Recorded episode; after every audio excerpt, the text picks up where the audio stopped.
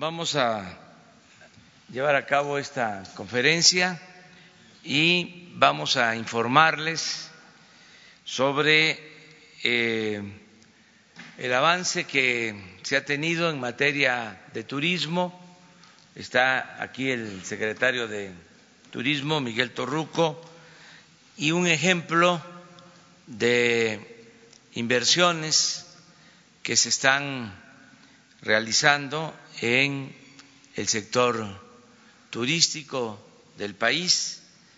Eh, vamos a escuchar esta exposición y terminando abrimos para preguntas y respuestas eh, en temas generales. Entonces le damos la palabra a Miguel.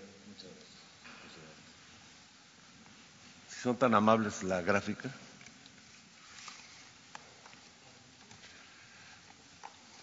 Bueno, eh, en primer lugar quiero presentarles, está Elías Sacal, Marcos Sacal, Henry Sacal, eh, también eh, Marcos Achat, quien es director de Visit México, y con su permiso, señor presidente, en esta gráfica quisiera invitar a un representante de los inversionistas. Esta inversión es de las más grandes que se haya hecho en un hotel en los últimos 30 años. Así que es una buena noticia de la confianza que tienen inversionistas mexicanos en la actual administración del señor presidente de la República. Si son tan amables.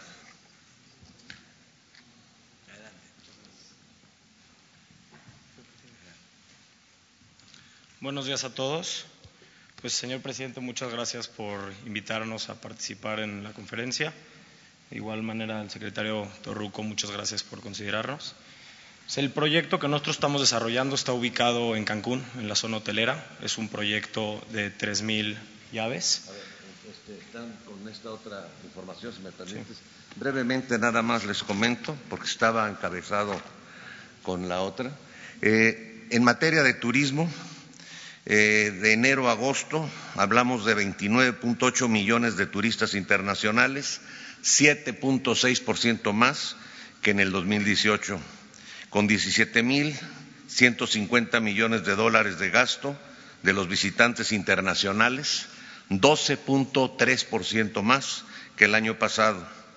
En materia de gasto medio, 525.8 dólares, que es de turistas internacionales, 5.5 más que el año anterior, y 918.6 dólares de gasto medio de turistas internacionales, 11.5 más que el año anterior. El saldo es positivo de la balanza, eh, 10.694 millones de dólares. En la balanza turística, 34.7 más que el año anterior. La siguiente, por favor. En materia ya de expectativas de empleo, el, para el cierre de este eh, datos del tercer trimestre, estamos hablando de cuatro millones trescientos veintiséis mil empleos, será 4.4 más que en el 18. Tan solo en esta administración se han generado en materia turística 181 mil empleos más, un crecimiento superior al 2.3% nacional y el empleo turístico ya significa el 8.8%. Eh, las expectativas de inversión extranjera directa en turismo, sin incluir el monto que les van a dar a conocer a continuación, es de 624 millones de dólares, 3% más del total de la inversión directa eh, captada en el país, 25% corresponde a inversión hotelera. Este 21.134 millones de dólares acumulados entre el primer trimestre de 99 al tercer trimestre del 19. La siguiente, por favor. De acuerdo a las tendencias ya que llevamos para el mes de octubre, cerraremos el presente año con 43 millones 300 mil turistas internacionales, 4.7% más que en el 2018, con 24 mil 400 millones de dólares de gasto de los visitantes internacionales, 12.13% más. Habrán 23 mil 232 hoteles nuevos ya en total eh, eh, de los eh, acumulados con el 3% más, con 830 mil habitaciones, 2.7 más. Ese número de cuartos y de hoteles nos ubica en la séptima posición a nivel mundial en, lo que es infraestructura hotelera. Este año, en la administración del presidente Andrés Manuel López Obrador, se están construyendo 22 mil habitaciones más que en el 2018 y en materia de empleos, ya cuatro millones cuatro mil empleos, 3.6 más que en el 2018. Eh, a continuación, los inversionistas darán a conocer este gran proyecto que ya es una realidad. Muchas gracias, señor presidente.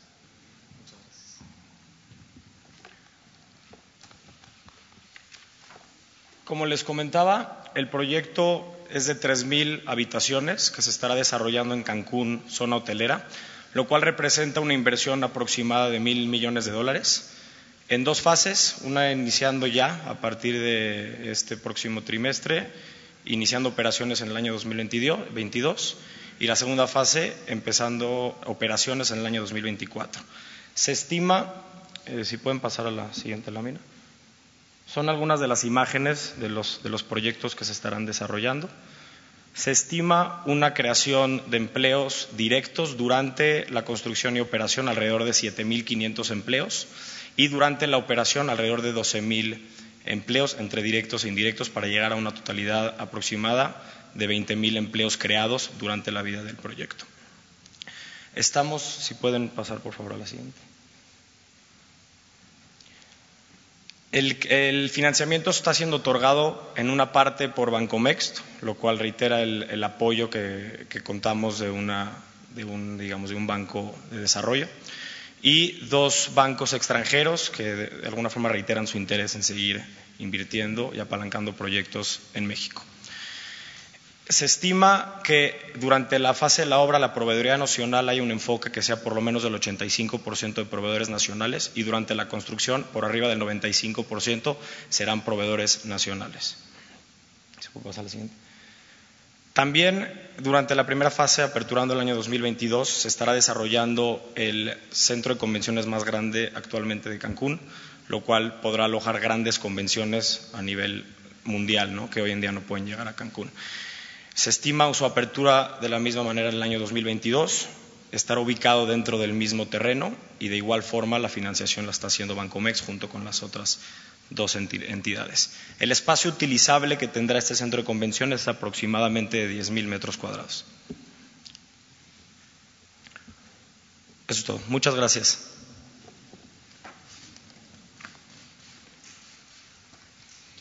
Bueno, eh, es muy importante eh, subrayar que vamos bien en lo relacionado con las inversiones en el sector turístico.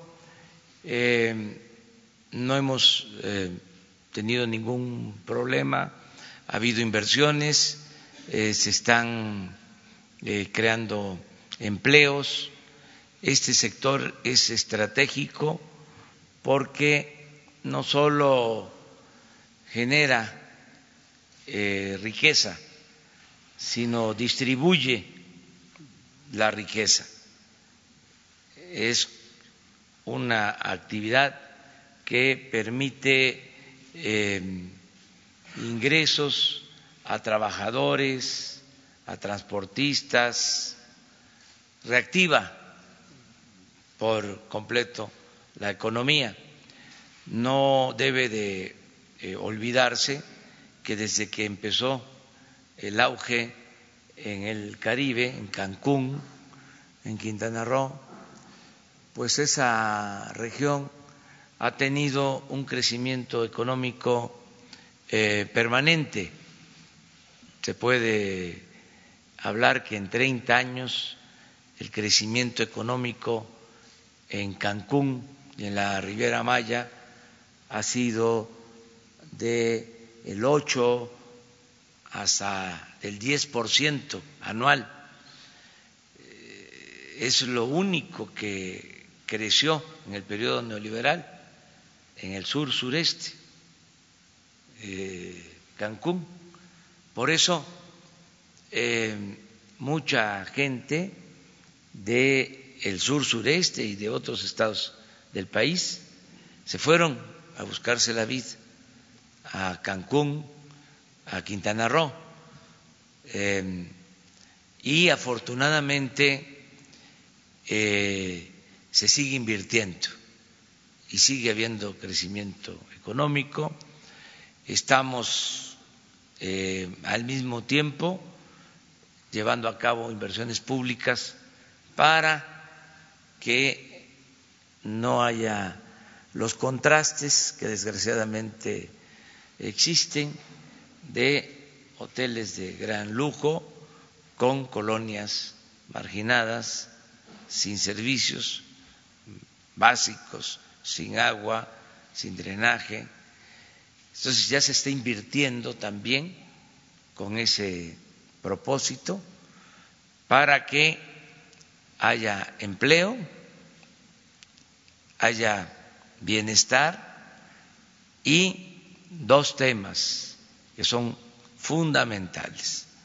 El cuidar el medio ambiente, que se cumplan con los procedimientos legales establecidos para no destruir el territorio, no destruir, en este caso, el paraíso.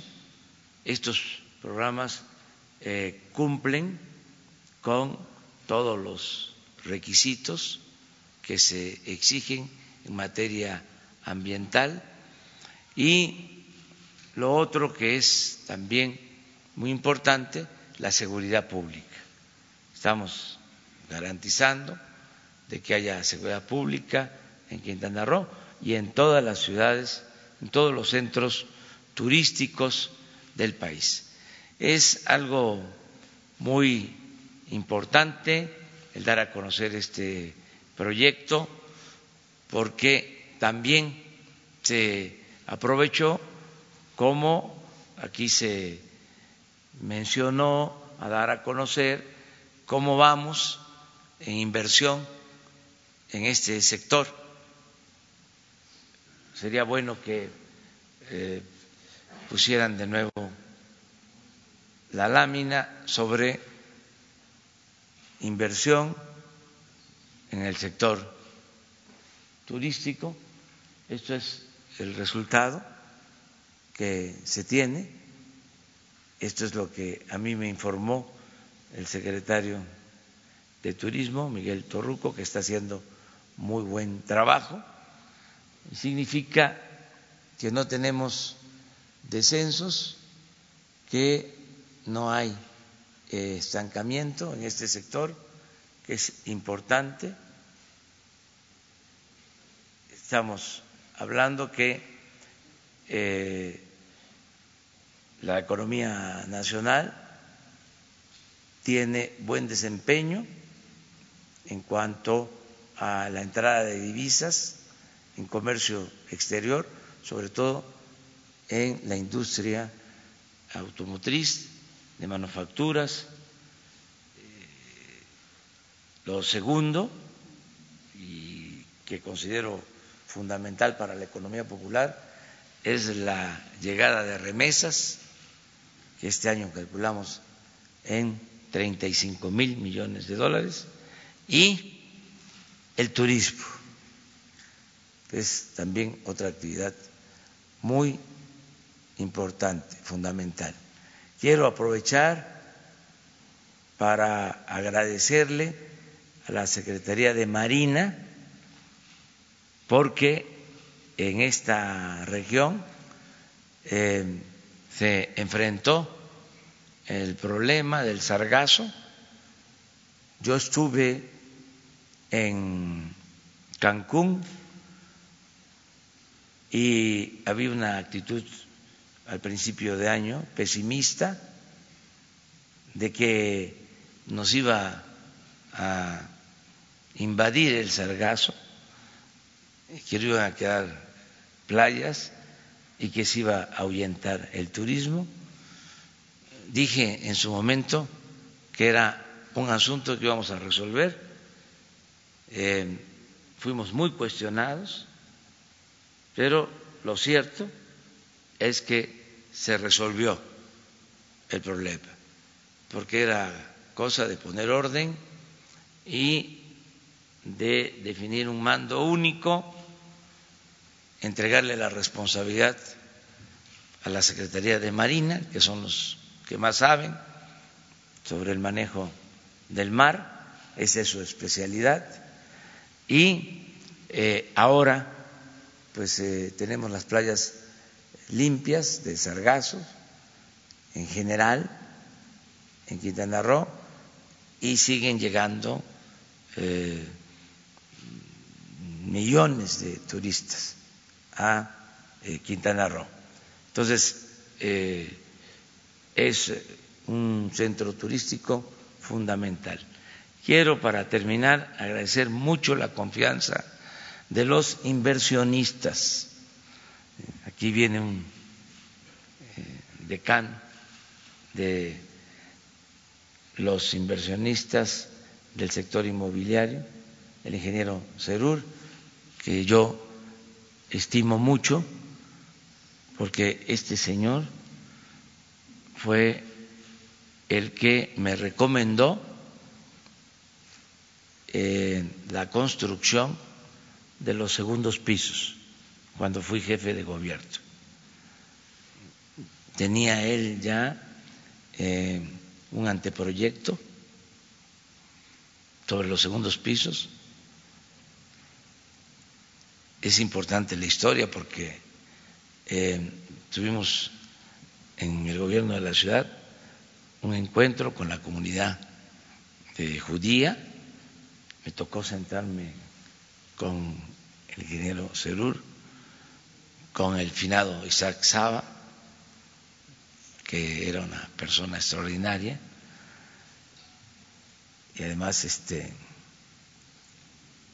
con un carácter excepcional, con sentido del humor. Estábamos ahí en esa comida y salió el tema del segundo piso. Ellos habían trabajado un proyecto y eh, lo habían desechado. El gobierno no había aceptado. Además, era un proyecto de paga. Había que pagar por el segundo piso. Y le dije, ingeniero, ¿y le quedó algo de esos planos? ¿Tiene por ahí el anteproyecto? Pues sí, en la bodega. Pues me interesa mucho verlos. Y vamos a verlos. Y a la semana están desempolvando planos y le dije, este proyecto este, lo vamos a llevar a cabo eh, por este señor que está aquí. Y hubieron pues muchos cuestionamientos, como suele pasar. Llegaron a decir hasta que se iban a caer los segundos pisos. Y no se han caído. Afortunadamente han aguantado hasta eh, pues sismos y eh, el ingeniero Cerur pues nos ayudó como asesor y eh, también participó en todo el proceso de reconstrucción del Paseo de la Reforma y del centro histórico.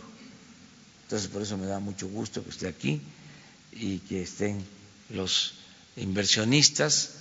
Eh, afortunadamente contamos con inversionistas nacionales que le tienen confianza a nuestro país, independientemente de cualquier circunstancia, ellos están invirtiendo y tienen esa dimensión cívica, esa dimensión social que yo les reconozco mucho, en vez de ir a invertir a otros países, o todavía eh, con más confort, con más comodidad, dedicarse a la inversión financiera, agrego, a la especulación financiera, este, ellos invierten en estos proyectos que generan empleos y que nos apoyan para el crecimiento del país. Por eso mi agradecimiento y muchas felicidades. Y si este, lo consideran, se pueden quedar aquí. Este, ahora viene lo bueno. ¿eh? Sobre el tema.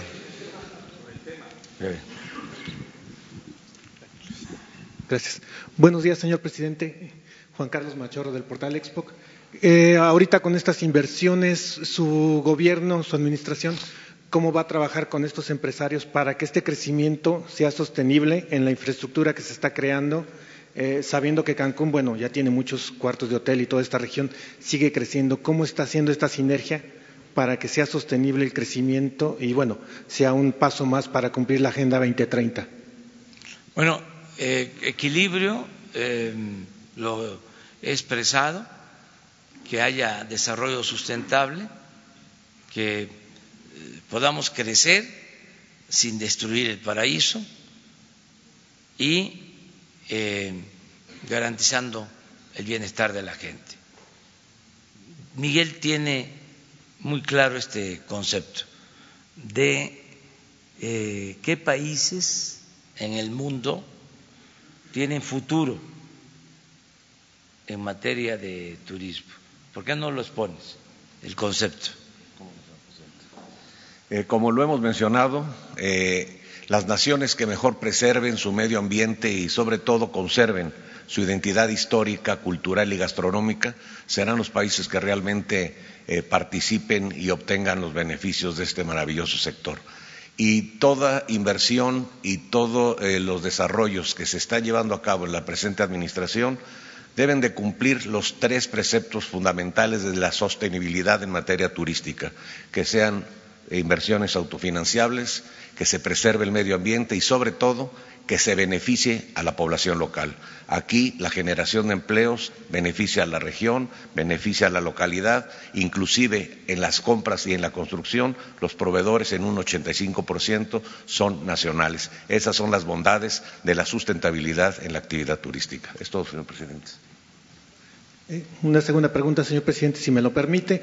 Eh, ahorita que comentó lo del tema del sargazo, ¿hubo ofrecimientos de grupos empresariales como Grupo Vidanta y otros de colaborar para la limpieza de las playas y todo esto? ¿Sí colaboraron? ¿Cómo fue su colaboración independientemente del trabajo que hizo la Secretaría de Marina y los gobiernos estatales? Gracias. Sí, colaboraron este, hoteleros, invirtieron este grupo de Daniel Chávez, hizo una inversión importante y así otros grupos, pero hacía falta eh, coordinación. Entre otras definiciones, se dice que la política se inventó para poner orden en el caos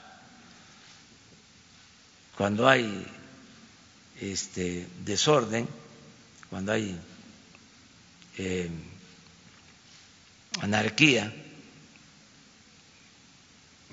pues hay que eh, unir voluntades, recursos, definir mandos. Entonces lo que hicimos fue poner eh, como responsable de todo el gobierno para atender este problema al almirante Ojeda, secretario de Marina, un responsable. Así eh, funciona nuestro gobierno no es nada más el asunto jerárquico, eh, ya lo hemos explicado en otras ocasiones. En el caso de la refinación,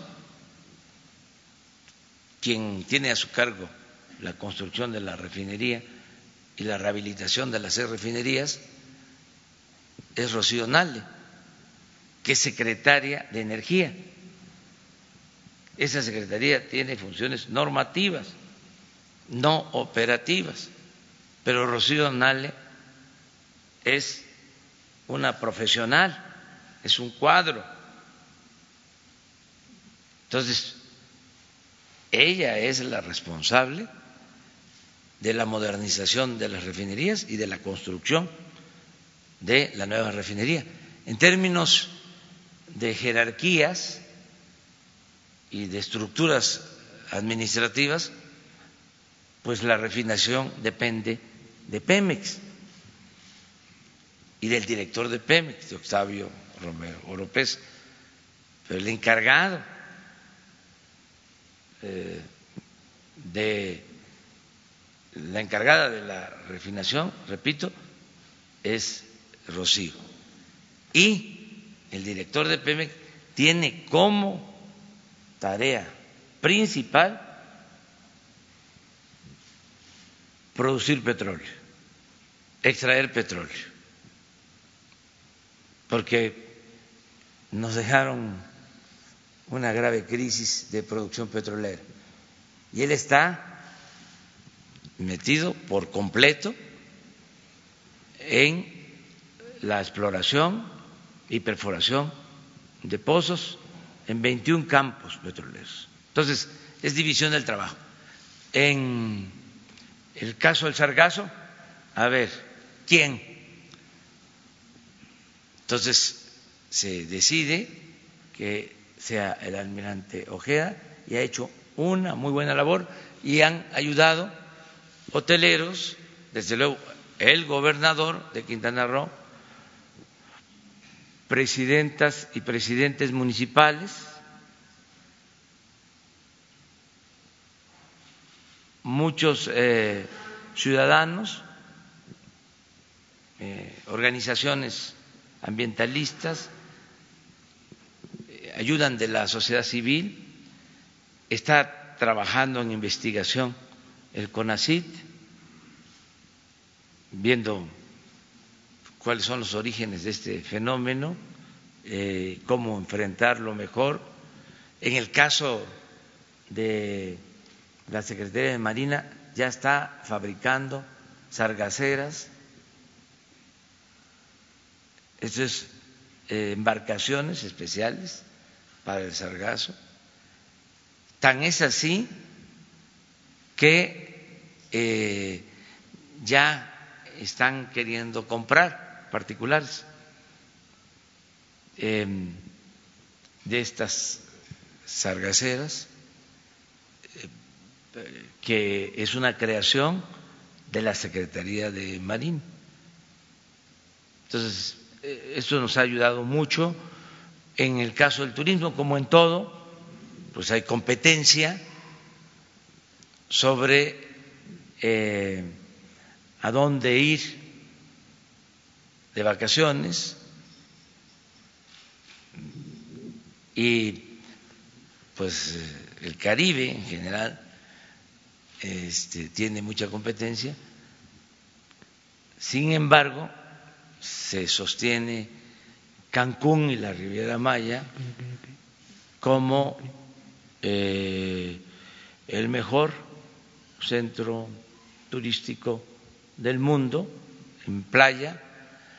Todo esto se va a complementar también con el tren Maya para aprovechar la afluencia turística que llega a Cancún y que puedan eh, no solo disfrutar de sol y mar, sino conocer las riquezas culturales del sureste las zonas arqueológicas mayas más interesantes del mundo. Para eso es el tren, que el que llegue a Cancún pueda eh, introducirse a Campeche, a Chiapas, Tabasco, Yucatán y de nuevo a Quintana Roo. Ese es el, el, propósito, que estén más tiempo los turistas en nuestro país.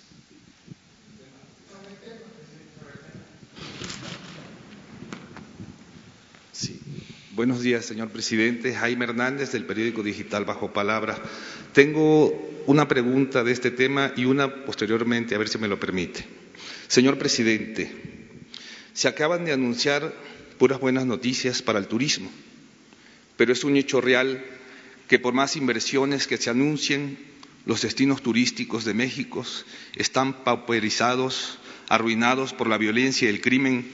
En el caso de Acapulco, el destino que fue emblema turístico del país, pero que lleva dos décadas en caída permanente por factores diversos, pero principalmente por la violencia imparable y la extorsión.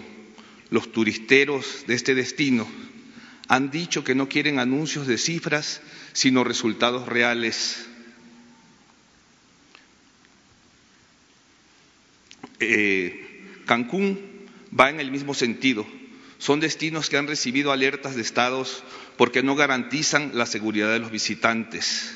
La pregunta es, ¿cuál es el plan para devolver la tranquilidad y la confianza para estos destinos pinchados por el crimen? Y se, y se seguirá con la misma estrategia neoliberal de privilegiar las cifras por encima de los resultados concretos, porque la sensación general de las personas que viven en esos lugares no concuerda con las buenas noticias en materia turística.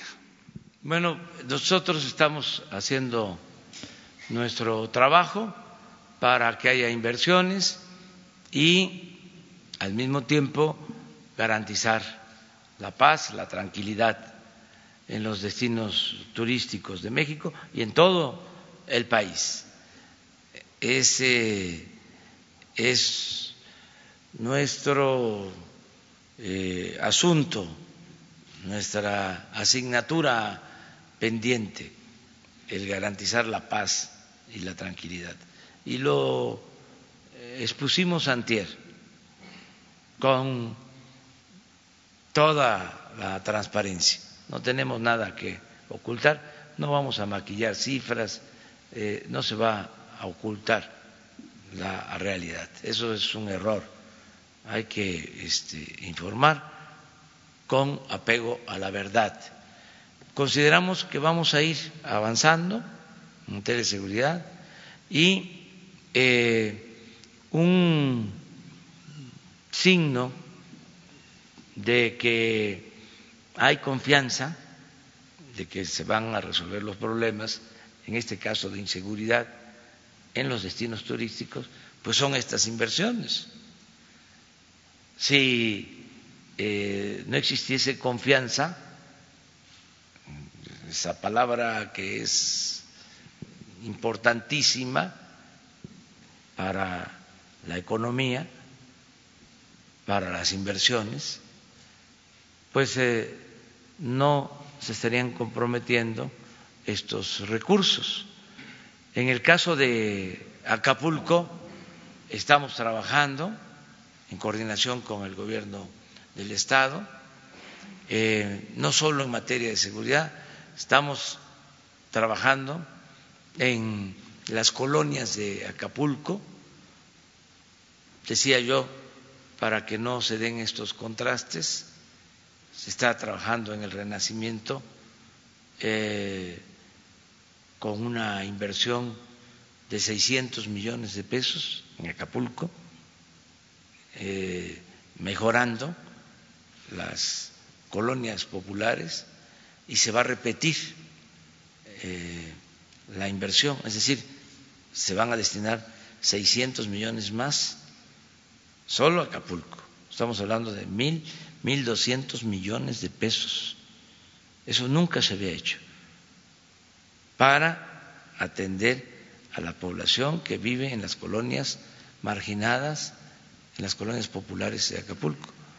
Lo mismo en esta región, en Playa del Carmen, eh, del municipio de Solidaridad, es una inversión también de alrededor de 600 millones de pesos con ese propósito. Y ahí vamos este, avanzando. Eh, no dejan de haber problemas, pero eh, estoy optimista. Sé que vamos a lograr el renacimiento de nuestro país. Mi segunda pregunta, señor presidente. Usted comenzó una campaña contra las adicciones destinada a jóvenes.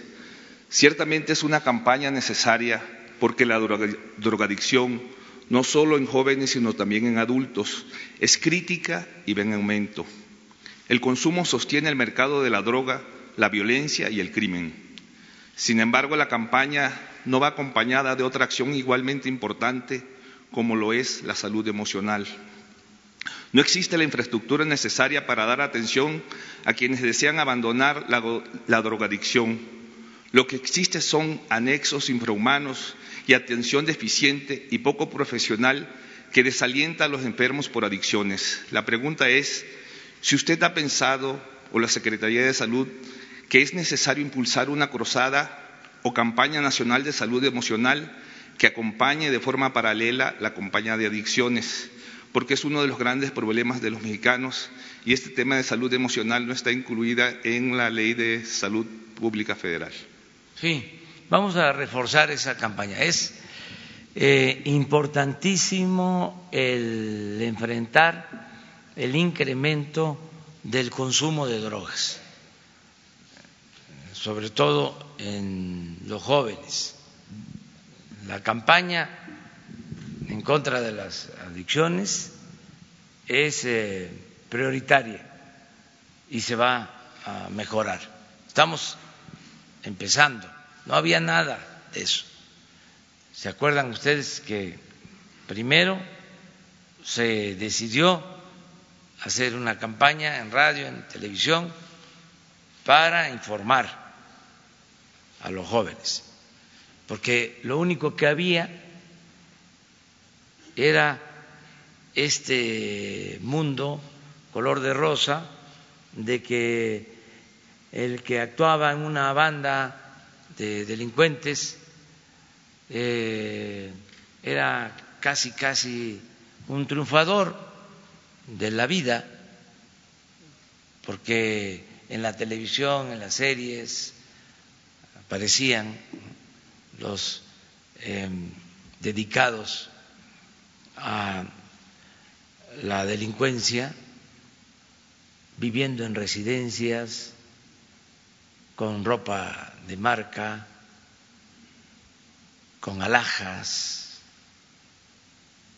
mujeres, hombres guapos, carros últimos modelos, ese mundo. Y no la amarga realidad de cómo las drogas llegan a destruir, a quitarle la vida a los jóvenes, no solo por los enfrentamientos violentos, sino por la destrucción que, producen, como un joven con una adicción puede durar un año y fallece porque son drogas químicas, son veneno, aquí se ha mostrado, están hechas hasta con raticidas y eso no se difundía. Entonces dijimos, vamos a contar la otra historia. Vamos a este dar a conocer la amarga realidad que significa las adicciones. Pero llegamos también a la conclusión de que eh, echar a andar la campaña era como aquello de ponga la basura en su lugar y en dónde, si no había ni siquiera los botes, aunque lo mejor sería no crear basura.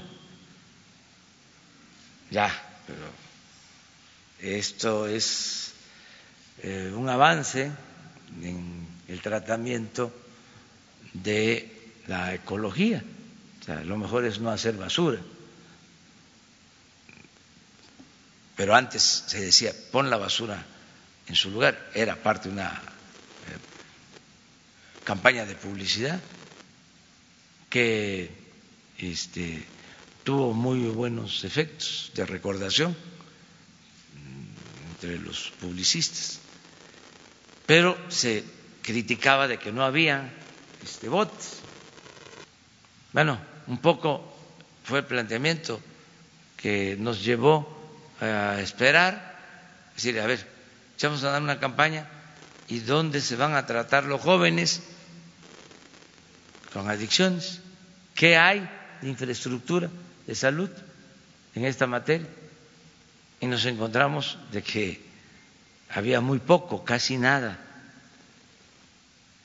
Entonces, se detuvo la campaña de publicidad o no inició hasta tener pues eh, una infraestructura básica de atención a los jóvenes. Por eso ya inició y ahora eh, estamos fortaleciendo esto que tú planteas y lo vamos a seguir este, em, procurando, eh, toda la parte emocional, informativa. ayer visité el hospital número 79 del IMSS Bienestar, ya nada más vamos por uno, nada más vamos a ir a Tlajiaco el viernes, ya terminamos de recorrer los 80 hospitales. Y es muy importante porque en todos estos hospitales tienen un programa que se llama CARA de jóvenes que se reúnen con una psicóloga, un psicólogo, son 20 espacios en 19 estados del país y tratan cuatro asuntos, cuatro temas, eh, los embarazos no programados, no deseados, eh, el rechazo a la violencia, la buena alimentación y eh, combatir la obesidad. Y eh, el no eh, permitir que los jóvenes caigan en adicciones. Son tres, cuatro acciones muy importantes. Y ahí están los jóvenes. se tiene ya esta infraestructura, se va a reforzar mucho. Estamos viendo cómo eh, todo el que quiera ayudar en esta campaña lo puede hacer.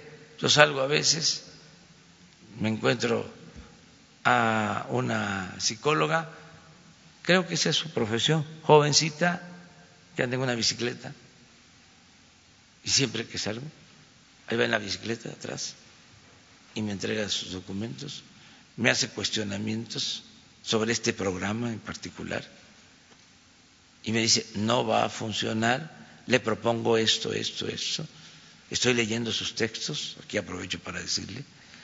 Este, y eh, todo el que tenga algo que aportar es bienvenido para fortalecer esta, esta campaña. Entonces, comentarles eso, ¿no? De que sí eh, va a ser cada vez mejor esta campaña y se toma en cuenta eh, todo aquello que consideremos importante, porque es fundamental, fundamental el detener eh, el crecimiento en el consumo de drogas y detener y reducir el consumo de drogas. Sobre el tema. Vamos, a ver. Buenos días, soy Penilei Ramírez de Univisión. Eh, tengo dos preguntas, una es sobre el tema y otra es sobre otro tema. Eh, el gobierno de Estados Unidos ha dicho que el tráfico de fentanilo desde México se ha convertido en una de las principales causas de muertes por sobredosis allá.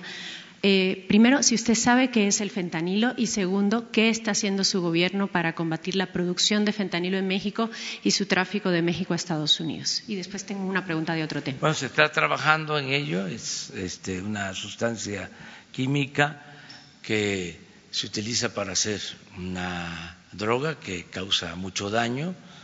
Eh, son laboratorios que se instalan de manera clandestina para crear eh, una droga que sí es destructiva por completo y estamos nosotros haciendo un trabajo, un esfuerzo eh, mayor para eh, no permitir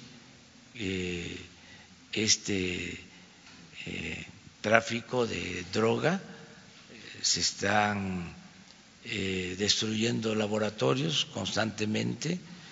Eh, ahora se informó del avance que se tiene. Ya han manifestado los del gobierno de Estados Unidos su preocupación por este tema. Se les ha atendido, se les ha informado de lo que estamos haciendo, como también nosotros les hemos eh, expuesto nuestras preocupaciones, por ejemplo, en todo lo que es el contrabando de armas. O sea, estamos trabajando de manera conjunta, pero no es nada más de allá para acá. O sea, este, estamos cooperando. O sea, eh, es decir, em, buscando eh, resolver de manera conjunta estos eh, temas, estos asuntos. Perdón, sobre lo que dijo de que se han destruido muchos laboratorios, nosotros hemos hecho una base de datos a partir de datos de su administración y solo sabemos de algunos pocos laboratorios en algunos estados del país. Sí, sí, vemos más laboratorios, pero de otras drogas, no en específico del fentanilo. Por eso le preguntaba en específico sobre el caso del fentanilo. Eh, ¿Qué resultados y qué retos usted ve todavía desde su administración para compartir esta droga en particular? Pues si le parece, le damos todo el informe que este, tenemos sobre lo que hemos hecho hoy mismo en esta este, materia. Okay. Eh, sobre el otro tema, en Univisión y también otros medios lo han publicado, hemos publicado en los últimos días una serie de audios obtenidos eh, por nosotros de una demanda que se presentó en un tribunal arbitral en Canadá. Yo sé que usted se refirió ya ayer a ese tema, eh, que apuntan a presuntos actos de corrupción y sobornos en Pemex durante la administración anterior. y sobre eso tendría dos preguntas. La primera, aunque los hechos que se relatan son de la administración anterior, sabemos que al ser una demanda en un tribunal arbitral del Tratado de Libre Comercio, es una demanda contra el Gobierno de México. Es decir, que el gobierno que usted encabeza debe responder a ella, aunque los hechos relatados no hayan sido de esta administración. Y nos interesa saber cuál sería la respuesta de su gobierno a esta demanda en el Tribunal Internacional. Y en segunda, si su gobierno está iniciando ya eh, o está haciendo ya investigaciones para tratar de confirmar o, negar en México todo este cúmulo de acusaciones que, como usted ya se refirió, tocan a altos funcionarios de la administración anterior. Sí, lo hemos denunciado permanentemente. Este, Pemex eh, era una de las empresas de la nación más eh, afectada por la corrupción, las instituciones más saqueadas,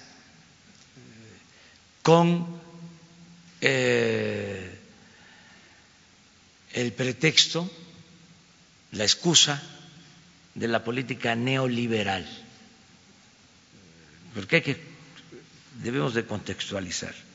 Esto se produjo eh, porque se alentó la privatización en Pemex y en eh, la política económica, impuesta, por cierto, desde el extranjero.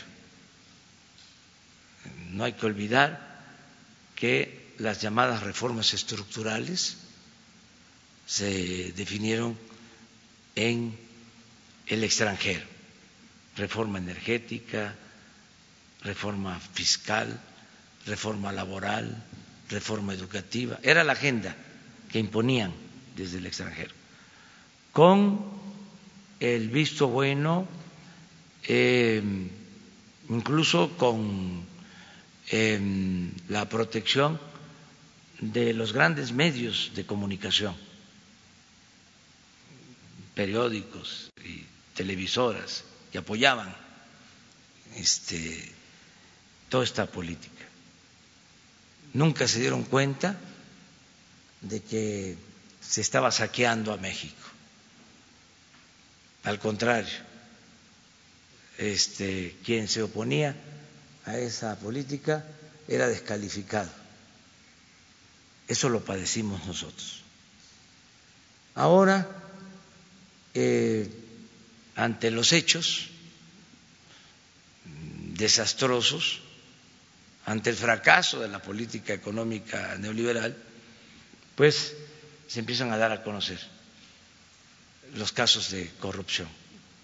Este es un asunto eh, que pues ya se conocía, lo hemos denunciado durante mucho tiempo.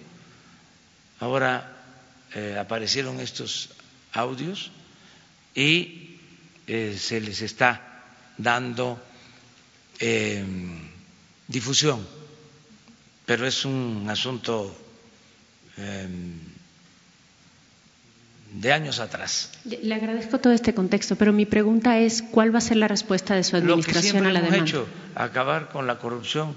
Pero en Este, concreto a la demanda. Tenemos una este, querella, hay un- una eh, denuncia eh, con esta empresa Oro Negro que ahora resulta este, Sí, justo por eso, porque ser- ellos son investigados en México y ahora demandan allá, ser entonces por eso preguntaba. ofendida. Exacto. Eh, resulta que este eh, tiene una demanda en contra de Pemex y nosotros estamos respondiendo a esa demanda. Sí, O sea, están respondiendo. Para nosotros, para decirlo con toda claridad, son iguales. O sea, no vemos muchas diferencias ¿sí? entre demandantes y demandados. Claro.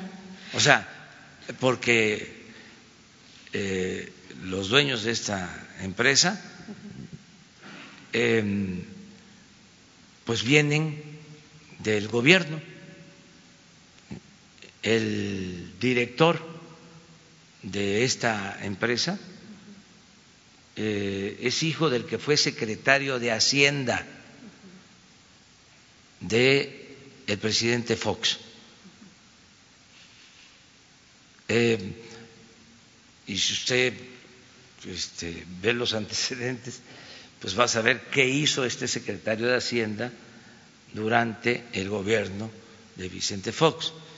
Entonces, eh, él eh, o su hijo ¿sí? Es una de las partes ofendidas, es el que contrata, de acuerdo a la información periodística, a una agencia de investigación eh, extranjera para llevar a cabo una investigación, intervienen teléfonos y escuchan ¿sí? eh, conversaciones, eso es la información que yo tengo. Si estoy tardándome en la respuesta es porque me importa mucho que los ciudadanos tengan todos los elementos para no ser maniqueos, porque no es de buenos y malos.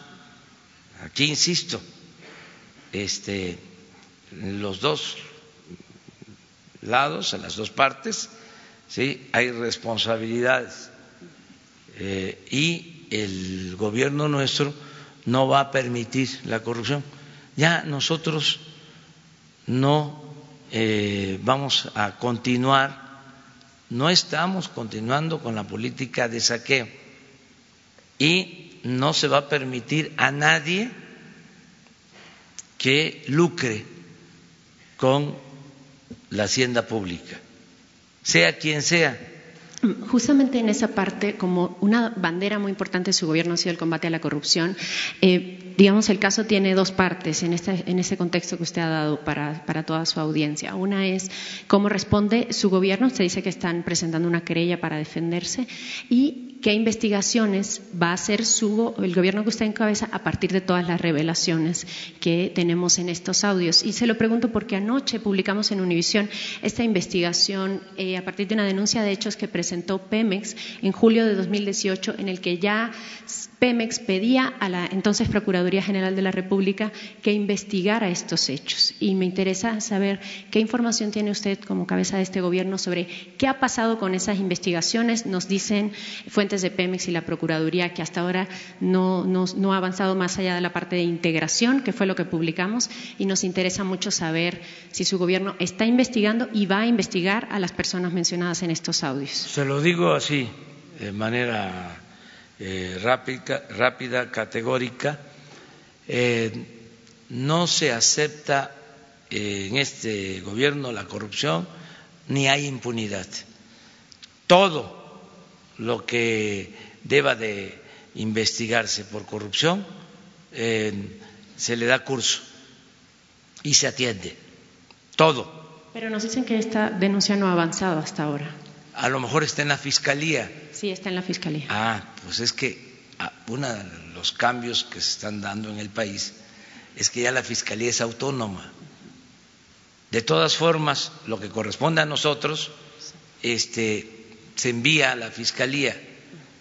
Y yo tengo confianza en que en la Fiscalía se van a atender todos estos asuntos, eh, como nunca. Eh, ahora eh, se está eh, aplicando la ley. Ya no hay influyentismo, ya no es lo mismo que antes.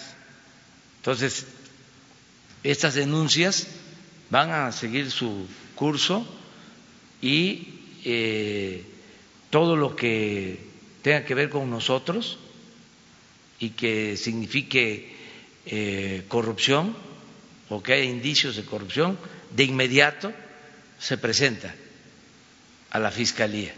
Y hay que tenerle confianza a la Fiscalía porque es autónoma el fiscal general Alejandro Hertz, es un hombre íntegro, es una gente recta que va a, este, dar eh, pues atención a estos asuntos. Hay un tema también importante. Yo te ofrezco a ti disculpas por tardar tanto en la respuesta, pero aprovecho para ir aclarando, porque es parte de mi trabajo, eh, estar informando. Em, antes esto no prosperaba, porque Sí, porque esta denuncia es de julio de 2018, o sea, seis meses antes de que terminara la administración. Era eh, un régimen de corrupción y componendas. Se cubrían, se tapaban, eh, no se podía tocar a los intocables. Ahora no es así. Eso ya terminó, ya este, no se permite la impunidad de nadie. Me imagino que usted habrá visto que en los audios también incluso se menciona, es un indicio todavía, ¿no? Pero se menciona incluso la, posibilidad de que haya existido una suerte de financiamiento ilegal a la campaña de Peña Nieto. Y quisiéramos saber si eso también estaría investigado por su pues administración. Sí, pero es como estar descubriendo este, el agua tibia. O sea, ¿usted este sabía que hubo financiamiento ilegal en la campaña? Claro, lo tengo escrito, lo denuncié este, y todo el mundo lo sabe. ¿Y su administración podría investigar también esto? Todo lo que este, se deba de investigar eh, con la autoridad competente. Si están este, abiertas investigaciones, adelante. Yo sostuve al inicio del gobierno, cuando tomé posición, que no íbamos a iniciar pues eh, una persecución contra de nadie porque se acostumbraba a hacer eso, eh, actos espectaculares, para legitimarse. Bueno, usted sabrá que muchos de sus críticos han dicho que su administración ha ido contra varios funcionarios, pero no contra Peña Nieto. Es que dijimos que nosotros no íbamos a iniciar ninguna este, investigación eh, contra los expresidentes, tendríamos que llamar a cuentas a Salinas, a Cedillo, a Fox, a Calderón y a Peña Nieto. Y yo planteé de que eso eh, no era conveniente, que lo mejor era ver hacia adelante y poner un punto final, que era más importante eh, dejar de manifiesto que el modelo neoliberal, impulsado por conservadores corruptos, eh, era dañino completamente, que eso era lo más importante de todo, y que si la gente decidía que sí se les debía juzgar a los expresidentes para no ir siempre con los de abajo, porque esa era la mala costumbre, los chivos expiatorios, que este, si la gente decía, no, hay que juzgarlos, pues eh, para eso, ayer afortunadamente ya se aprobó en el Senado, falta en la Cámara de Diputados, lo de la reforma al artículo 35 para que se puedan llevar a cabo consultas ciudadanas. En este caso, si este, se aprueba esta reforma y la gente dice, vámonos a la consulta para juzgar a los expresidentes, este, yo tendría que obedecer a los mexicanos, obedecer a los ciudadanos. No, el pueblo manda. Eh, nada más que yo, como ciudadano, como presidente, seguiría defendiendo el punto de que es mejor eh, pensar hacia adelante. Le agradezco mucho. Sobre el tema, sobre tema.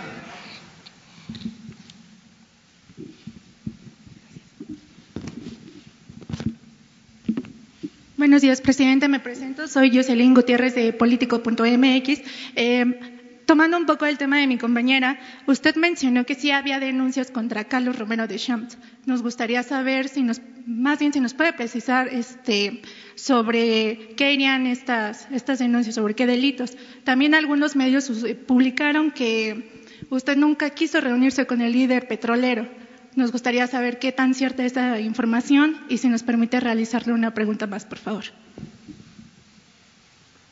Bueno, pues hay dos eh, denuncias, eh, dos informes que se enviaron a la Fiscalía General de la República. No es como lo sostiene un periódico, que no lo voy a mencionar, este, de que se congelaron cuentas. Eso no, pero sí se enviaron. Eh, las denuncias y los informes a la Fiscalía General, en este caso, que es la que tiene eh, pues la investigación sobre este asunto. Eso es lo que puedo comentarles. Pues yo creo que relacionados con eh, ingresos, con este, obtención de, recursos, eh, básicamente, eh, ingresos eh, de investigaciones o avisos de inteligencia financiera de la Secretaría de Hacienda. Eso es básicamente. Sobre la otra pregunta, presidente, de que algunos medios estaban publicando que nunca quiso reunirse con el líder petrolero. Es que por lo general no me reúno con dirigentes, en general. O sea, trato de ser eh, cuidadoso.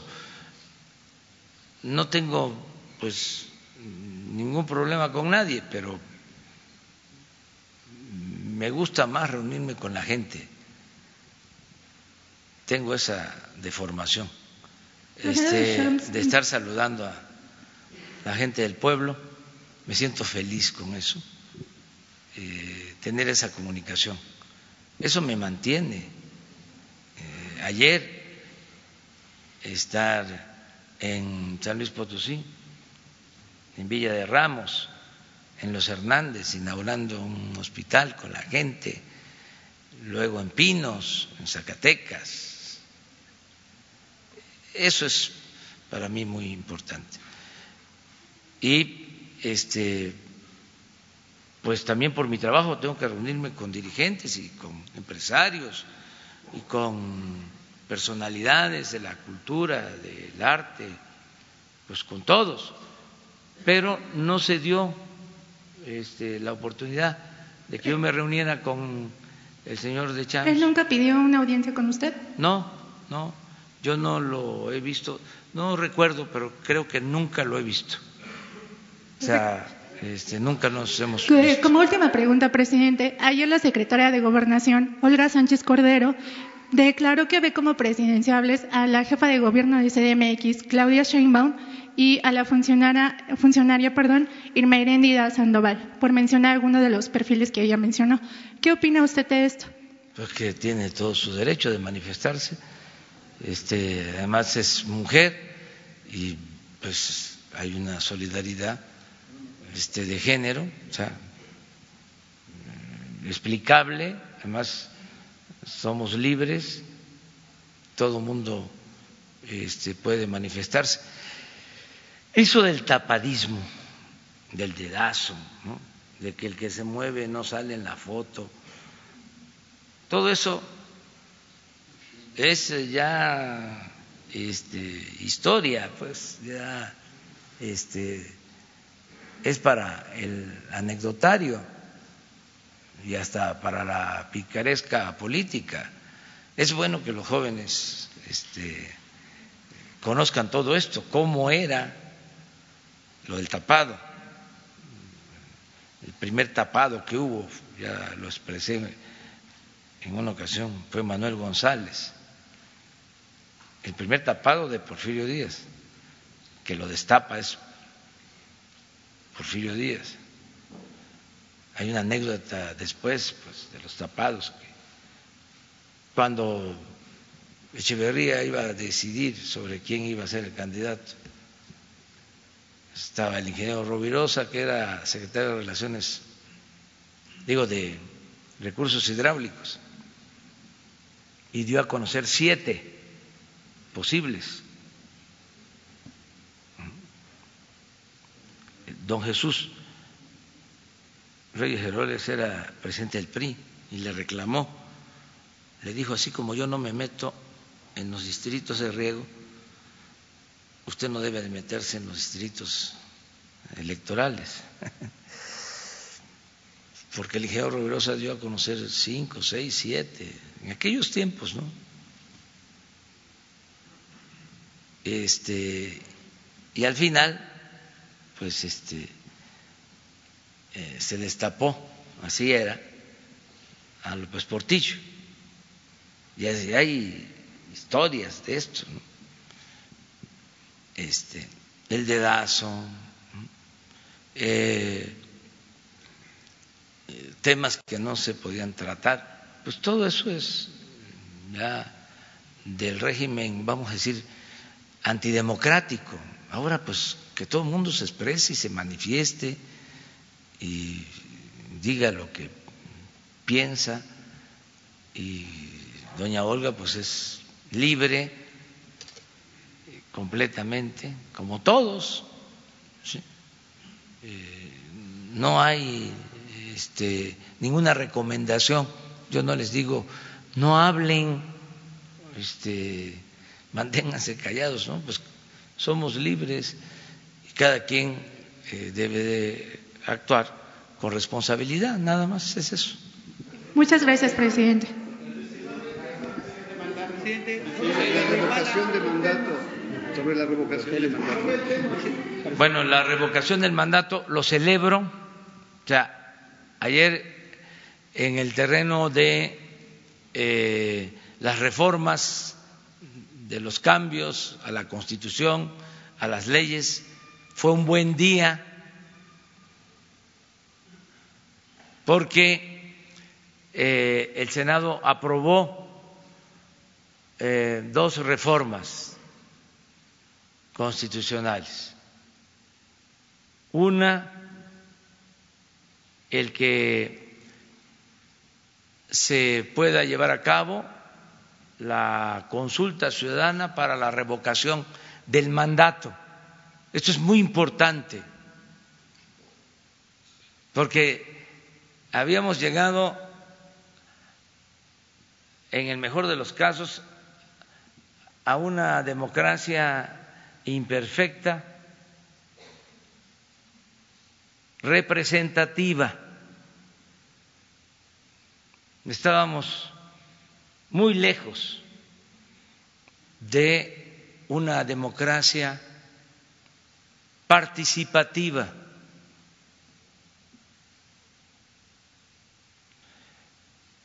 Porque se elegía por tres, seis años y ya, aunque la autoridad electa se desempeñara mal, aunque se demostrara de que era ineficiente y corrupto, mediocre y ladrón, un gobernante, se le tenía que aguantar seis años.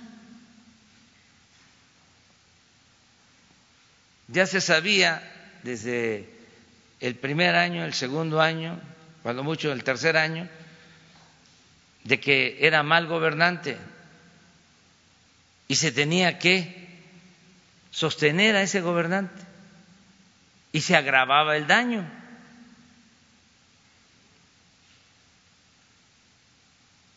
Entonces, ahora el ciudadano puede a la mitad del mandato decidir si continúa ese gobernante o renuncia. El pueblo pone y el pueblo quita. Y esto está establecido en la Constitución, en el artículo 39. El pueblo tiene en todo momento el derecho de cambiar la forma de su gobierno, pero era una entelequia. Un principio general, cuando es la base, es la esencia de la democracia. El pueblo debe de tener en todo momento las riendas del poder en sus manos. Entonces, por eso es todo un acontecimiento el que se haya aprobado esta reforma, porque se le va a preguntar a la gente si quieren que continúe el presidente o que renuncie Esto es un avance. Los conservadores, que siempre se distinguen por la hipocresía y por el doble discurso, piensan que todos somos como ellos y que esto se está haciendo para buscar la reelección, cuando es todo lo opuesto. Es darles la oportunidad a los opositores, es un acto democrático de primer orden, para que en tres años este, puedan convocar por vía eh, legal al cambio de gobierno, que se terminen de articular como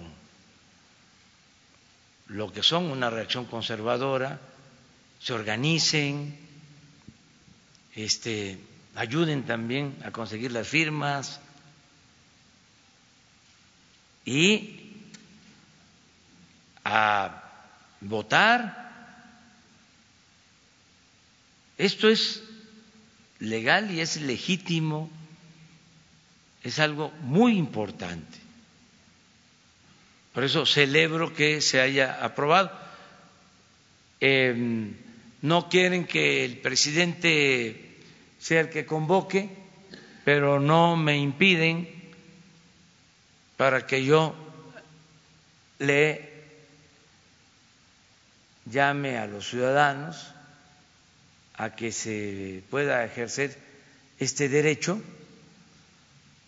y que los ciudadanos se organicen, reúnan las firmas y se lleve a cabo la consulta. Sí, eh, estoy de acuerdo. Debieron eh, dar más facilidades.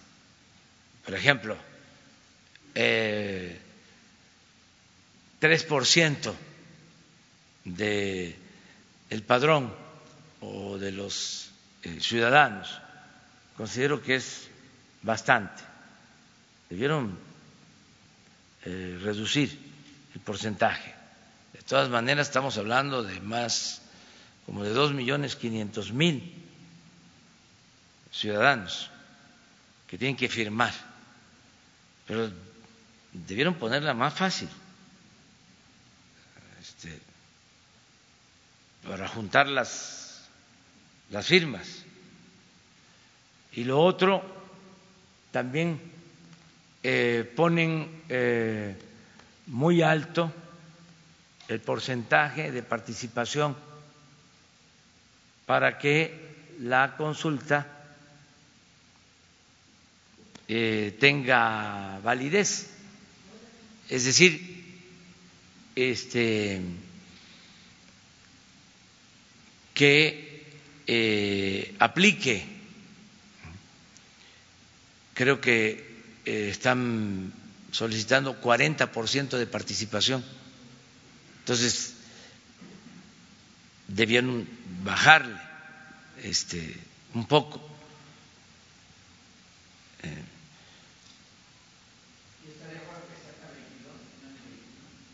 ¿Mande? ¿Está de acuerdo que sea en el Pues yo pensaba que, que, que, yo quería que fuese el 21, más que el 22, pero pusieron muchas este, trabas y al final este, los del partido opositor eh, conservador votaron en contra. Pero son de esas cosas este, eh, que los pintan que los pintan muy bien porque los dibujan. Imagínense cómo ponerse al ejercicio de la democracia participativa.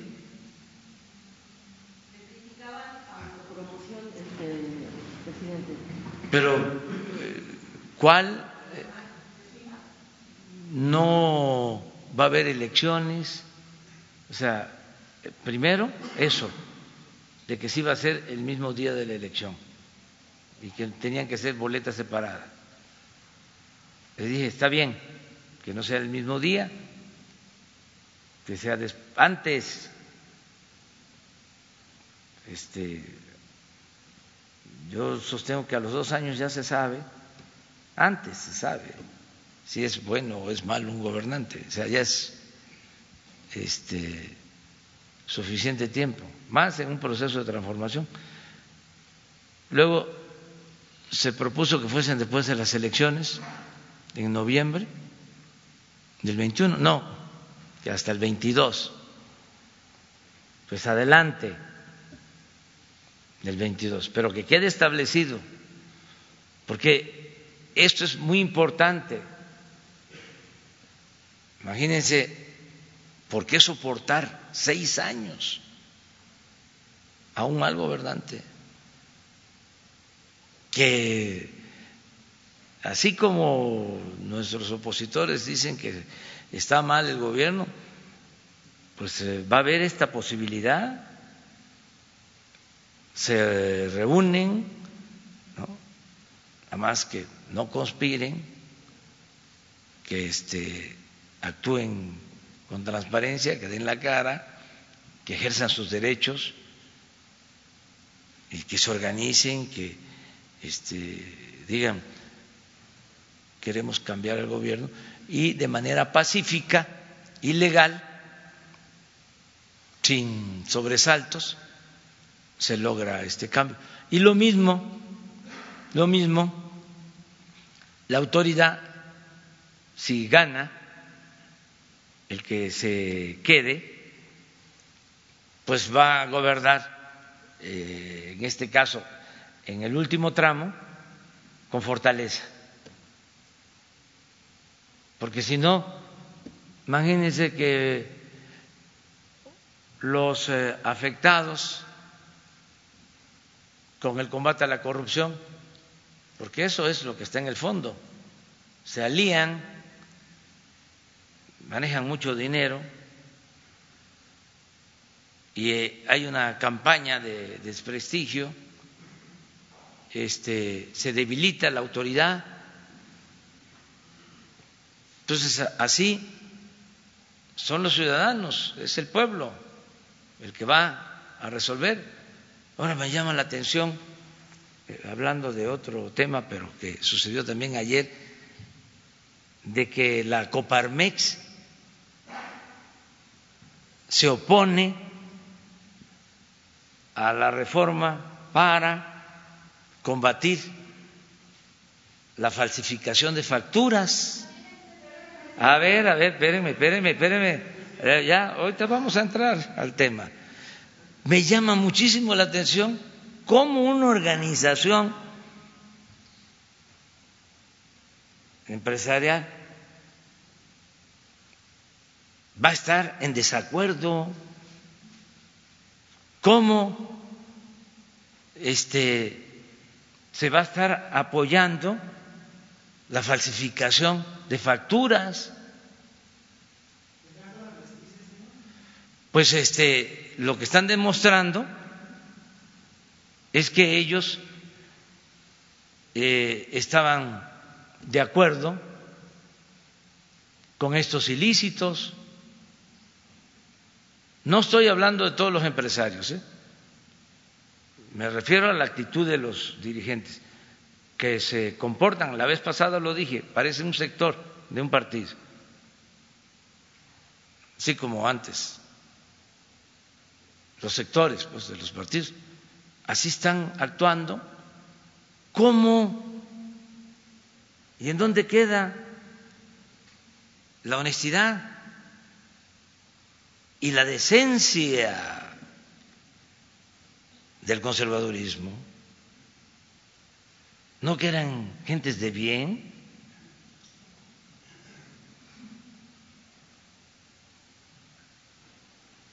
No los que estaban evadiendo los impuestos eran los de la economía informal, los ambulantes, los franeleros, los viene-viene,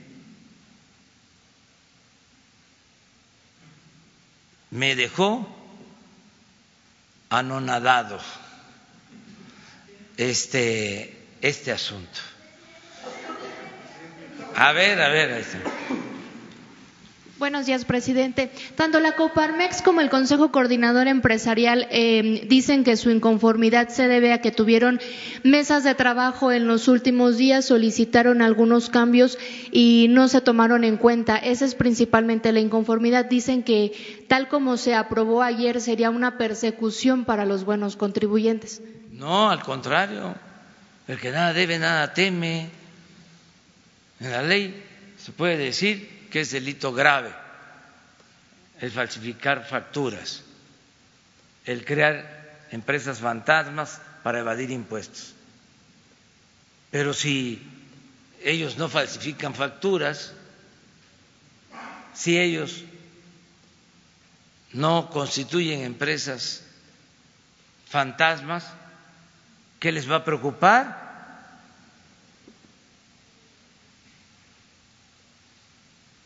Ustedes saben que no era delito grave la corrupción,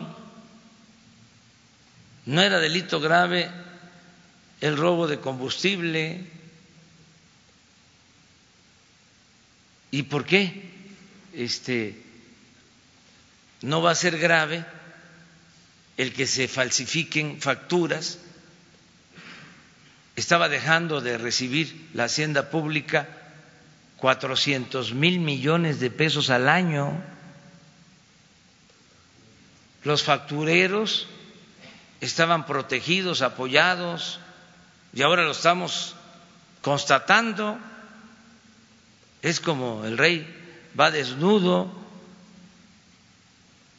como diría el niño inocente, nadie lo veía, y en el desfile este el niño señaló de que el rey iba desnudo y todo el mundo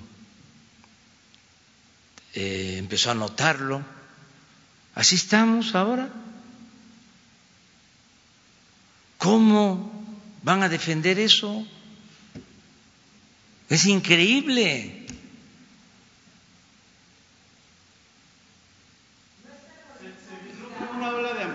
Presidente, al respecto. Todos los amparos que sean este, están permitidos, es un derecho, pero eso no es solo un asunto legal, es un asunto moral. Los deja muy mal parados.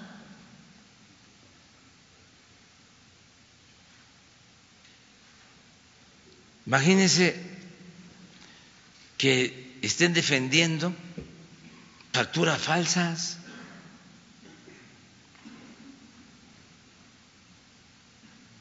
Y ya este, hablamos de cómo es el procedimiento. Si puse el ejemplo del podio, pero puedo poner el ejemplo del micrófono. Si alguien compra estos dos micrófonos y le dan una factura falsa, pues este el SAT va a pedir que se muestre dónde están los micrófonos y el que fue víctima de una estafa y le dieron una factura falsa va a poder decir aquí están los micrófonos y ya no hay problema. Pero resulta que no aparecen los micrófonos, está la factura, pues entonces el SAT pasa el expediente a la Procuraduría Fiscal. Ahí también se puede demostrar de que sí existen los micrófonos, pero si ahí se demuestra que no existen, bueno, todavía la Procuraduría Fiscal envía el expediente a la Fiscalía General, que es autónoma y ahí el acusado puede demostrar que sí compró los micrófonos. Estoy hablando en el sentido figurado, porque no se compran micrófonos. Este, y todavía el Ministerio Público llama al este, implicado y tiene la posibilidad de probar.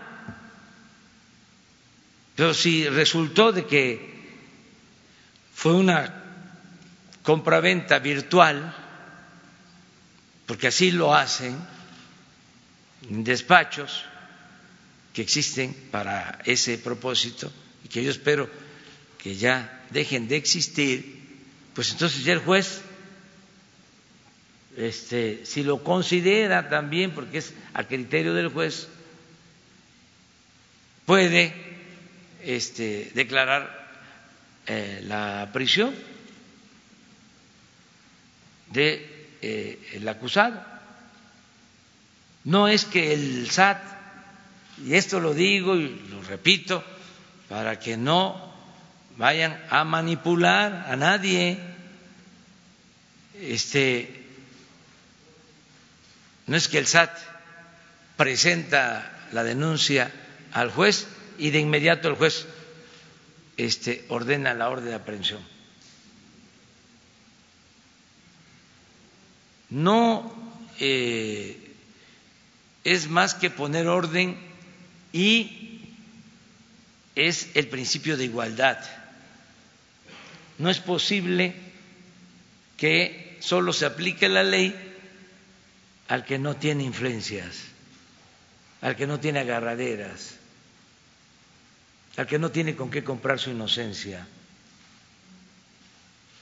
Y los delincuentes de cuello blanco, pues, que son los peores, son los que dañan más, como los políticos corruptos.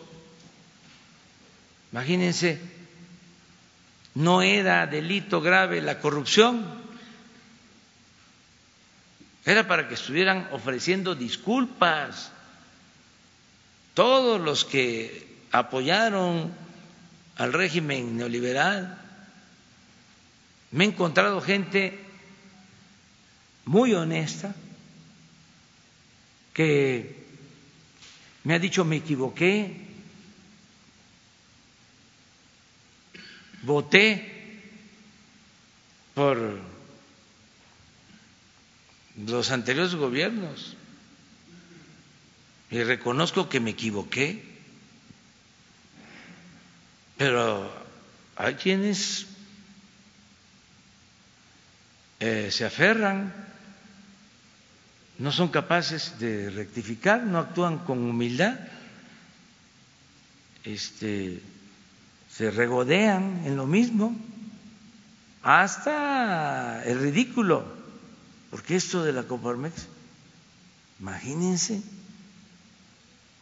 Pero no solo la también está el Consejo Coordinador Empresarial que ha estado muy ligado a su gobierno. Pero ellos, ellos eh, lo plantean de otra manera. Este, yo lo que vi ayer fue lo de la Coparmex, que, o a lo mejor no vi lo otro, pues ya voy a buscar la información. Pero no, no este no, no veo la misma actitud. El caso de la Coparmex lo veo como eh, si fuese un partido político, opositor, con fines este, políticos, eh, como una oposición. Pero, pues, eh, estos temas no los deberían de eh, avalar. Bueno, yo, ¿para qué? Estoy de asesor, ¿no? Allá ellos.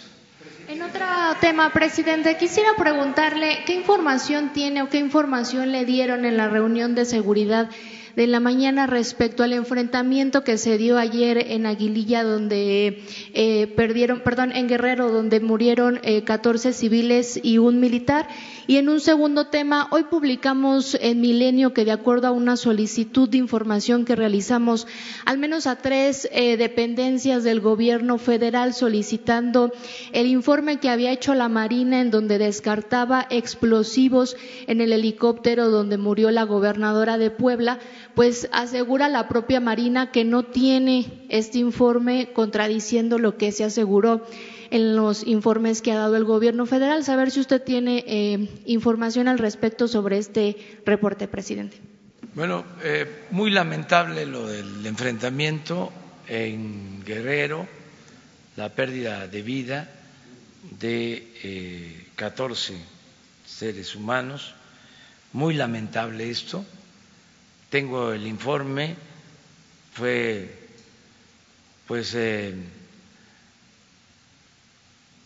un tema que se da, vamos a decir, producto de una rutina de vigilancia de una patrulla del ejército con un grupo, eh, con una célula de eh, presuntos delincuentes.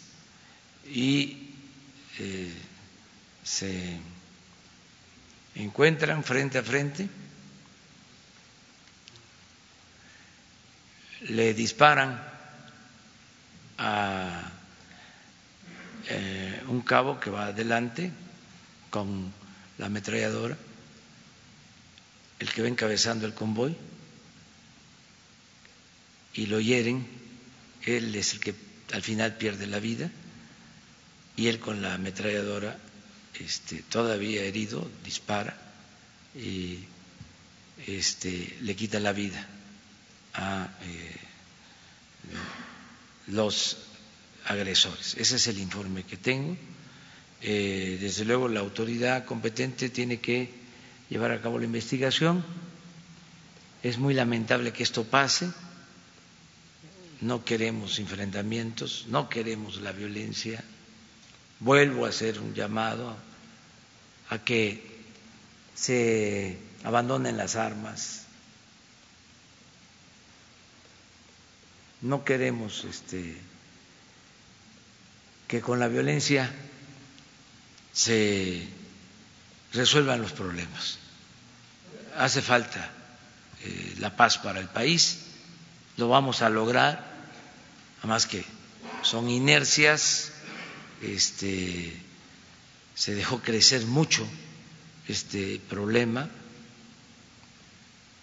y vamos a, a buscar resolverlo. ¿Se aumentó la presencia de seguridad en esta zona, presidente?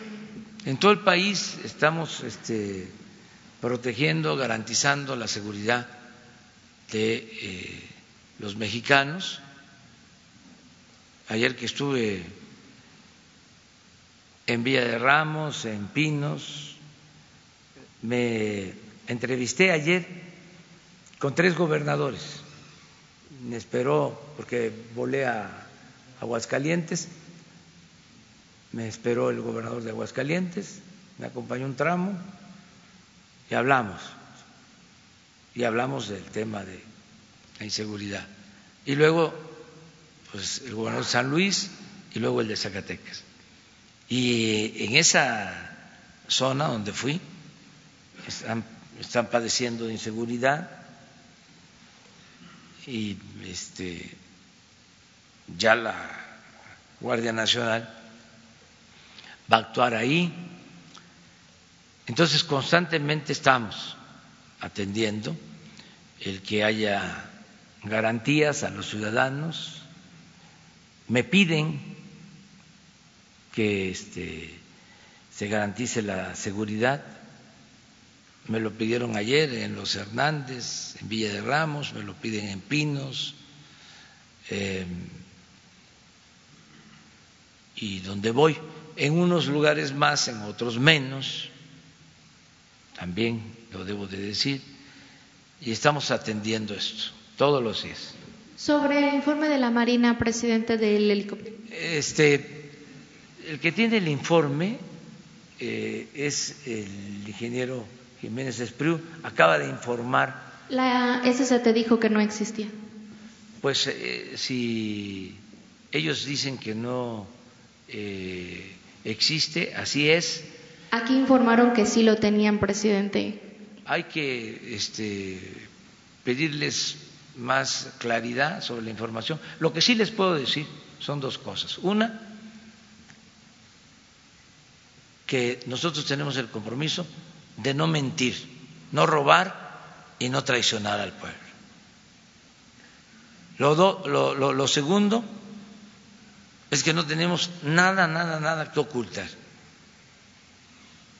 Que toda la información que se tenga al respecto se va a proporcionar. ¿Pediría a la Marina que entregue este informe entonces? Sí, a la Marina, a la Secretaría de Comunicaciones, eh, a quien corresponda. No somos iguales. Con todo respeto les digo, a veces los medios este, piensan que es lo mismo de antes, se quedaron en el almanaque. Ya no es lo mismo. O sea, imagínense nosotros haciendo chanchullos, este, ordenando, eh, no des esta información, eh, guárdala, no nos vayan a cachar.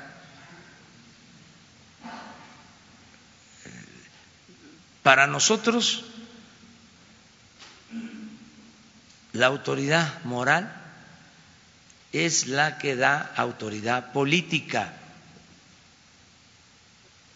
Entonces, la instrucción que tiene todo el gobierno es transparencia. Es una regla de oro de la democracia. No ocultar absolutamente nada, no proteger a nadie ni amigos, ni a familiares. Bueno, en mi caso, ya dije, solo a Jesús Ernesto, y eso porque es menor de edad. Ya cuando cumpla 18 años, ya que él vea. Pero ya entonces yo voy a estar en otros asuntos, allá por Palenque. Gracias. Presidente, presidente, presidente, dos datos. Los muertos de Aguililla en Michoacán todavía no aparecen en las estadísticas de la Comisión Nacional de, de No. Seguridad. Hoy, este, y tampoco este, los que perdieron la vida ayer, porque están haciendo las carpetas de investigación. O sea, este, no se registraron eh, ni ayer ni hoy, porque se están haciendo las carpetas de investigación. Incluso en el caso de Michoacán, eh, se están reconstruyendo los hechos, todo lo que se hace. em, se está em, sabiendo que fueron dos enfrentamientos, o sea que antes de lo que pudo ser una emboscada, hubo un enfrentamiento donde perdieron la vida tres policías, primero, y luego este, fue la pérdida de eh, más elementos de la policía estatal. Entonces, todo eso se está viendo. Eh, hay una investigación en la zona, mm, se está trabajando, y por eso no se ha este, registrado. ¿Está abierta la licitación y la contratación para el tren Maya? ¿Cómo? Sobre el tren Maya, sobre el tren Maya está abierta la licitación, Sí. está abierta la contratación de personal porque hay gente que quiere trabajar en la zona, pero no están enterados sobre eh, cómo llegar a el tren Maya, o sea, llegar Bueno. a la construcción. Eh, el responsable de esta obra, les hablaba yo al principio de eh, los responsables de obras, de acciones, de programas, que no son cargos, sino encargos. En este caso es el arquitecto Rogelio Jiménez Pons, este, de Fonatur, el responsable de lo del tren Maya. Ese es otro este, asunto también vinculado a Miguel. Eh, el secretario de Turismo es, vamos a decir, la cabeza del sector turístico, eh, administrativamente hablando. Y el responsable del tren Maya es el director de Fonatur. Así se decidió. Eh, pueden buscar a Rogelio Jiménez Pons. ¿En qué etapa está lo del tren Maya? Se está haciendo eh, eh, la ingeniería de proyecto en el tren Maya. Lo está haciendo una empresa española que ganó la licitación eh, y va a tener para el 13 de diciembre ya el proyecto de ingeniería básica. Con ese proyecto de ingeniería básica ya vamos a tener elementos para lanzar eh, las convocatorias, hacer las licitaciones para que participen las empresas en la construcción del tren. Ese es el procedimiento. De acuerdo a estudios de especialistas, México en el 2021 dicen va a ser la tercera potencia mundial en turismo. Entonces, creo que la, la inversión es muy interesante por parte de la gente aquí presente, pero como defensor de las tradiciones de México, quisiera que no se perdiera eh, los usos y las costumbres, porque da la casualidad que con la globalización se están perdiendo esas tradiciones. ¿Qué van a hacer al respecto para que no se pierda? Porque eh, inclusive en, las zonas hoteleras, en algunos hoteles de lujo, son tan eficientes que no sales del hotel, te quedas en el hotel y, no conoces nada de la zona.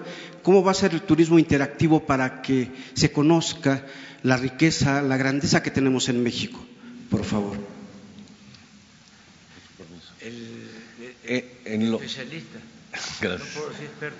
Gracias. En lo que concierne al tren Maya, van a haber 17 estaciones y eh, hay 195 atractivos turísticos ya detectados.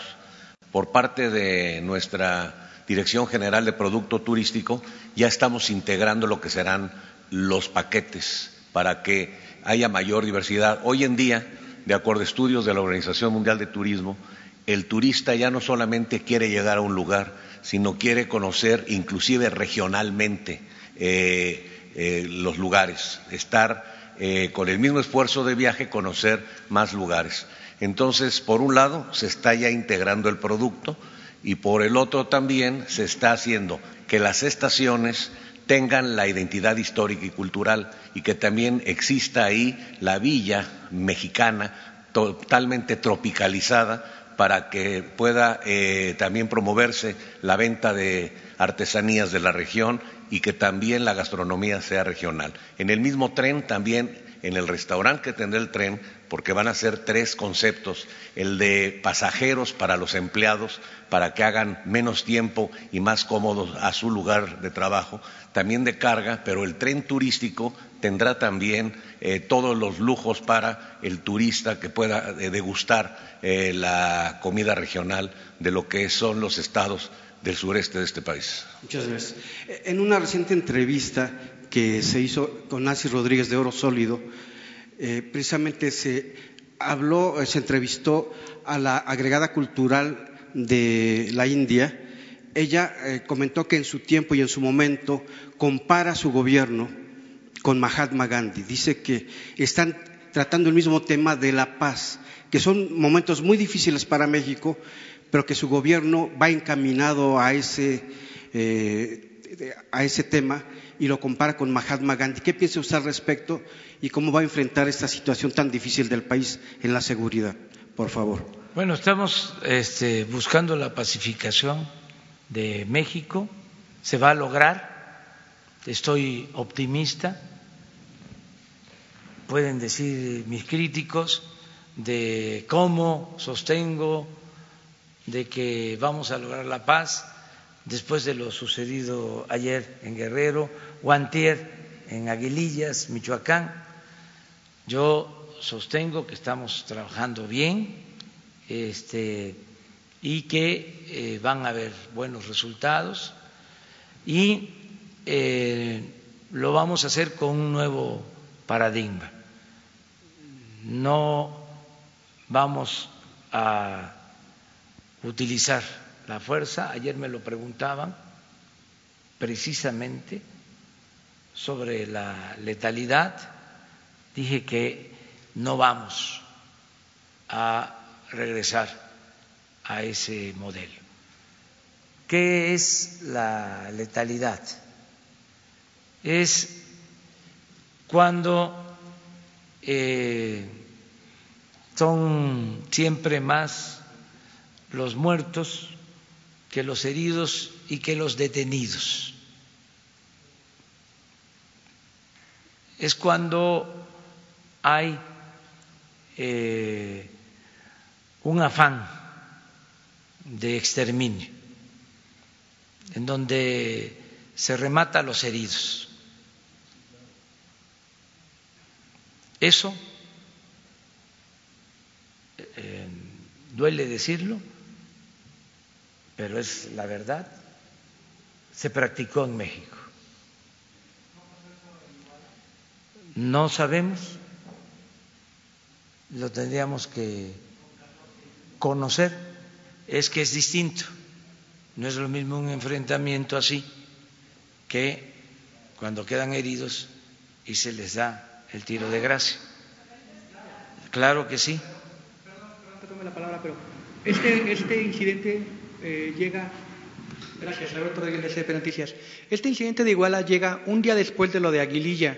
Eh, ¿No es un estate quieto, una revancha por parte del gobierno federal? Lo pregunto puntualmente. No, lo descarto completamente. Son cosas distintas. Ahí mismo en Guerrero, en otra zona, acababan de este, asesinar en una también emboscada a militares que perdieron la vida. O sea, son cosas distintas. Entonces, nosotros no vamos a permitir eso. el que eh, se aplique mm, la ley del talión, el diente por diente y el ojo por ojo. Eh, porque lo he dicho en otras ocasiones, lo repito ahora, nos quedaríamos chimuelos todos o tuertos. No creo en eso. ¿Sí? Este, eh, pienso que la paz y la tranquilidad son frutos de la justicia. No se puede enfrentar la violencia con la violencia. Em, este es un debate interesante y yo sé que vamos a lograr, atendiendo las causas que originaron la violencia, vamos a garantizar la paz, porque se desatendió el problema social, se abandonó al pueblo, se dedicaron a robar, a saquear y le dieron la espalda a los mexicanos. El pueblo de México actuó, como siempre, con mucha responsabilidad. ¿Qué hicieron los mexicanos? Cuando eh, estaba la euforia del saqueo y se abandonó al pueblo. Dejaron a la gente sin opciones, sin alternativas, decidieron irse a buscarse la vida del otro lado de la frontera. No olvidemos que en el periodo neoliberal es el periodo de mayor migración en la historia de México. En un año del gobierno de Fox se fueron más de 400 mil mexicanos.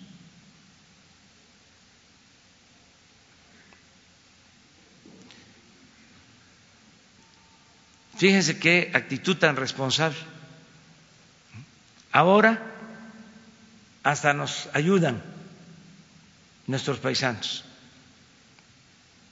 ayudan la economía, mandan 35 mil millones de dólares, es lo que se estima o se calcula vamos a tener este año. Y se fueron porque no había oportunidades a buscarse la vida en el periodo neoliberal, porque no fue antes, fue exactamente cuando estaba en su apogeo la política privatizadora, cuando se abandonó al pueblo. Eso fue como una salida, una opción, una alternativa para que México no estallara. A pesar de que están las cosas y se pusieron muy mal, eso ayudó mucho a quitarle presión social al país. Y lo otro que a veces no se comprende y se les este, juzga y se les insulta, fue eh, el hecho de que muchos mexicanos tomaron como opción la economía informal. Decidieron buscarse la vida como podían para salir adelante. ¿Y por qué? Pues sencillamente porque la economía formal se mantuvo estancada, no había opciones, no había alternativas, la gente decidió eh, trabajar en la economía informal. Esos dos aspectos ayudaron mucho, pero también por ese abandono creció la inseguridad y la violencia. Hubiese estado peor si no hubiese habido la migración y si no hubiese optado la gente por la economía informal. De todas maneras, estamos padeciendo de la inseguridad y de la violencia por 36 años de saqueo, de robo, de indolencia, de impunidad. Entonces, vamos a cambiar las cosas. Eh, yo estoy muy optimista, eh, ya estoy ya en la fase de revisión última de mi libro hacia la economía moral. Lo voy a entregar a finales de este mes para que esté en librerías el día primero de diciembre, que cumplo un año como presidente. voy a tratar mucho sobre estos temas y estoy eh, optimista, estoy seguro de que vamos a lograr la transformación del país, porque hay eh, empresarios como los que están aquí ahora, que vinieron a dar a conocer cómo están apostando por México, cómo este, van a invertir, crear empleos y muchas felicidades a estos empresarios con visión social, con dimensión cívica. Muchas gracias y muchas gracias al ingeniero este, que nos acompaña aquí. ¿Usted también está en este proyecto? ¿Está en este proyecto usted? Ah, la ingeniería.